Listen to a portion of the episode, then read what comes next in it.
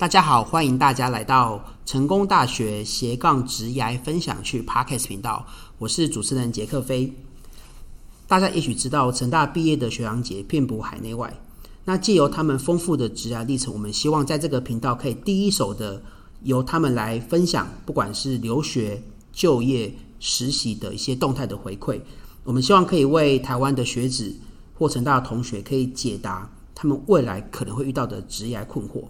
那我们今天非常开心，请到这是我的学妹。那我们欢迎上方。Hello，大家好，我是中文系一零三级的徐尚方。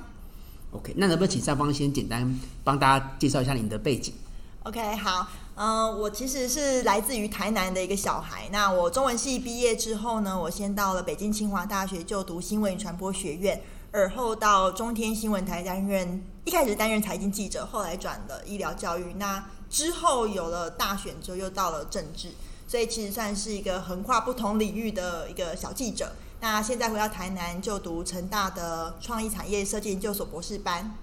哇，所以算是呃，上方是先北漂到北京，然后又北漂到台北，又结束北漂到台南。对，结束四年的北漂。没错。那因为其实呃，我们这次的主轴，因为是上方在大学是念中文系，然后我们就下了一个标，然后有点耸动，但是其实我觉得也是蛮直接，就是说。呃，文学面文学院的学弟妹们，你们到底在怕什么？就我们很希望可以传达的是，不用被自己所学的科系所局限的这种态度。所以第一题想跟上方访问的是说，就想请你聊聊，在你在成大中文系这四年的学习，那到进入职场上有哪些连结？嗯，我觉得中文系的学习，它课程其实比较像是基础学科，所以你说如果要找一个毕业之后你能够对应的就业市场，可能算很难。但这不是一个悲观的事情，而是你可以想清楚自己的发展方向，因为你眼前有的它不是一个池塘，而是一片汪洋。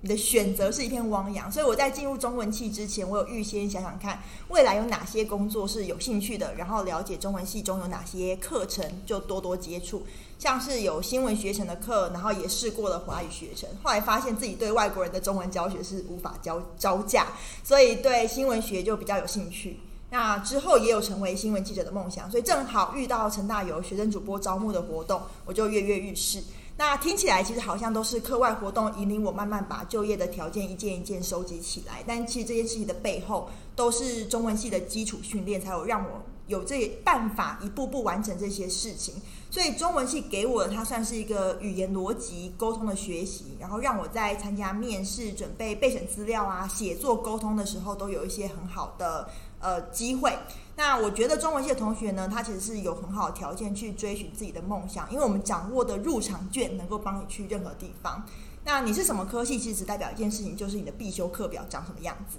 那大学其实除了必修课之外，它还有很多可能。大学跟国民教育最大的不同就是你有主导权，你要上什么样的课程，你要学习什么样的知识，参与什么样的活动，都在你自己，别人没办法帮你做主。但是你在探索之中，你可以找到属于自己的方向。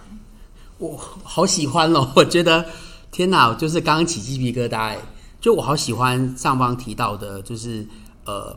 其实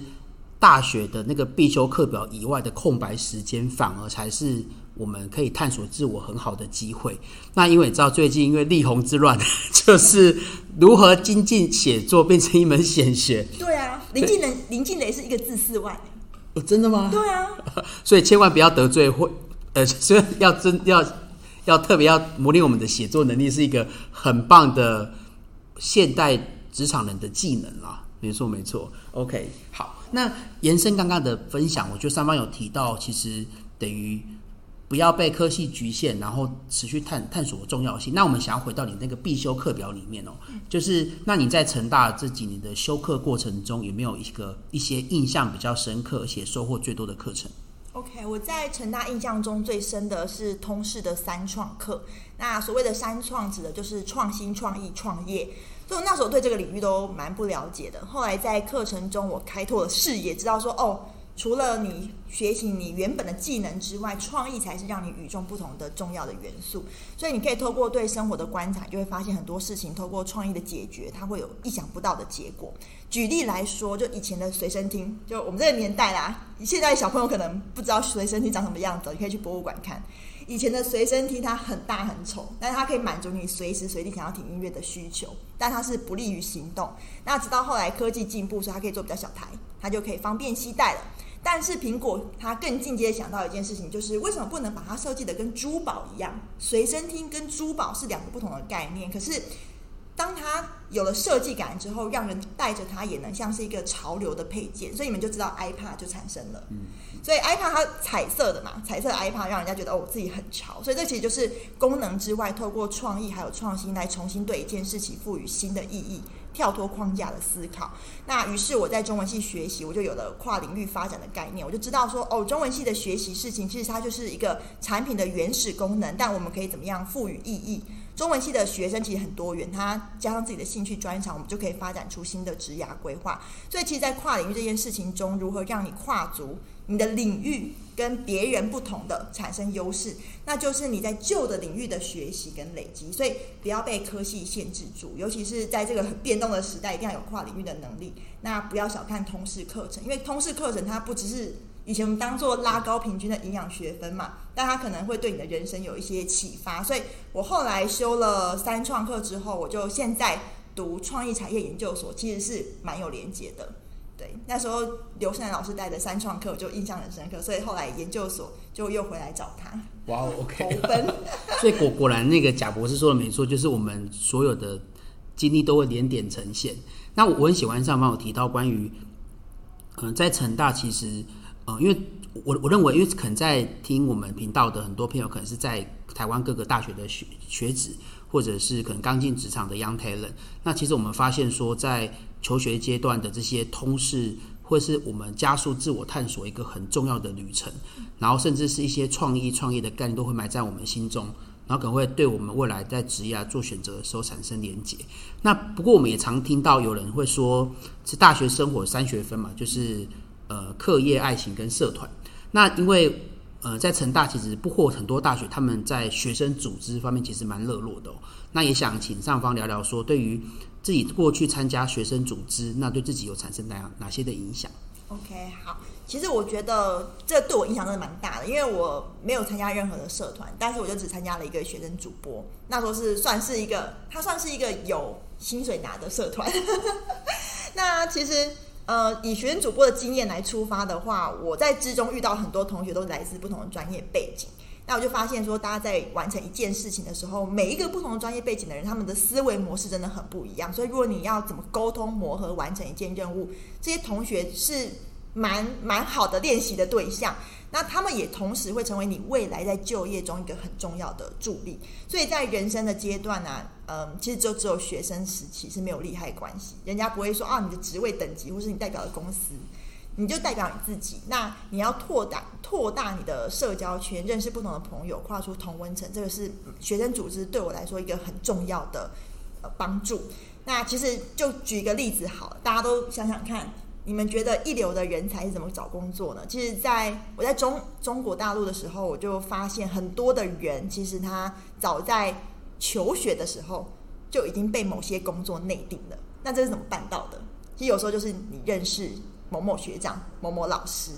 那这些学长跟老师为什么要帮你找这些工作呢？你会很疑惑说：“诶，这个人没有投履历，为什么别人知道他？为什么会直接知道要邀请他来这边工作？”其实很多的关键就是。你在这些学生组织，或者你在各个领域之中，你怎么去经营你自己？然后你跟人家互动的过程，你有没有把你的个人品牌做好？我们这边讲的个人品牌，其实不是讲那种 Y Y T 啊，或是 I G 抖音上面开个频道，讲的是你平常做人处事，累积你自己的口碑。那这个时候，因为在学生组织，你会遇到很多不同背景的人，所以其实你的机会自然而然就拓拓广了。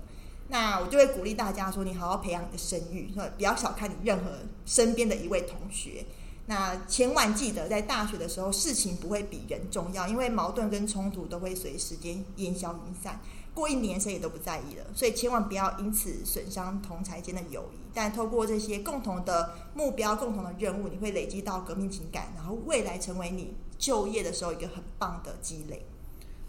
我听得好有同感哦，因为我自己。在成大，我是成大校友，然后我在成大也是，我都好，我都戏称说我是主主修学生组织辅系我们系，因为我的确花了很多的心力在学生组织。那也的确，我像我自己今年毕业也十几年了嘛。那我回首过往，我觉得留下来的，除了那些很棒的活动啊、社团的回忆之外，其实是人诶，就是不管是我可能在社团的好战友，或者是参加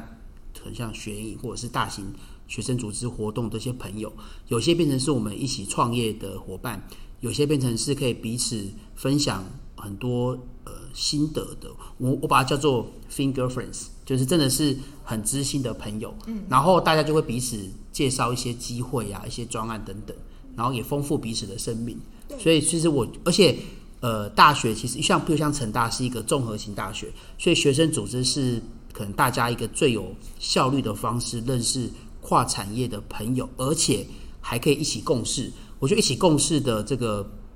呃情感浓度是高的，那也可以更深刻的认识自己跟认识朋友。好，我那时候进来大学，我有给自己一个任务，就是尽量认识不同科系的人。所以我成大每一个科系的都尽量有认识，至少一个人。哇塞，转调啊咖转角，对。所以想鼓励这收听我们节目的朋友们，如果你还在念书的话，请大家可以目标设定是可能每个学院或认识认识几个朋友，那都是我们把它称之为叫做叫做 people fund，就是我们的人脉资产。好那其实，呃，像上方你在成大，我相信也是有很多很很棒的经验。那假设你要盘点过去，你觉得你在成大生活里面，呃，自己觉得做过最关键的决定是什么？或者是有没有启发自己最深的事件或人物？其实我觉得最关键的决定还是加入学生主播这个组织，因为那时候我才发现，哦，原来我有除了从事教职当国文老师之外的选择。那我其实不是说这里教职是说啊，中文系变成国文老师这个印象让人家太深刻，而是只是因为我们家的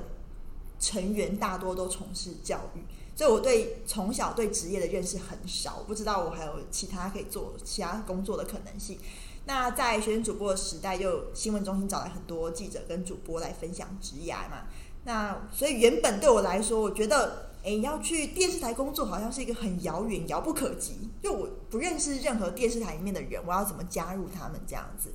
那可是这件事情在学生主播就变得很亲近，是有机会可以跟这些记者或主播拉近距离，然后跟他们问很多经验的，所以是有机会可以尝试。那甚至在之前，我也有机会可以访问到前校长黄王辉校长，这件事情其实蛮给我很大的鼓励，因为我觉得说，嗯，有机会能够展现自己。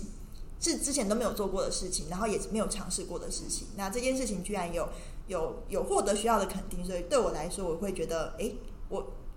对对于勇于挑战自我这件事情，我又更有信心了一点。哇，我觉得很特别。那我我听到的关键字是“连结”两个字啊，就是感觉善方是在呃成大阶段的时候，因为有学生主播这个身份资产，然后也有访问。可能是比我们更更资深前辈的经验，然后反而扩充自己的生命的认知。那那其实，因为我们常说，就是我们要自我提升有几种方式。第一种可能是 friends，就朋友；另外一种是 mentors，可能是比我们资深的学长姐或者是高一个世代的前辈。那第三个就是入门门槛最低，好，只要两三百块就可以享有一个人可能数十年的积累，就是 books。我们的书嘛，那因为我们也希望这个频道可以推广台湾的阅读风气，所以我们想要访问的是，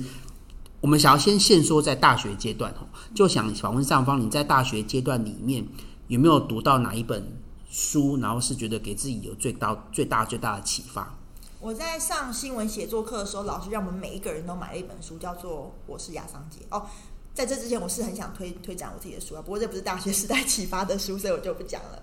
那它里面其实讲了一个解密人的心路历程，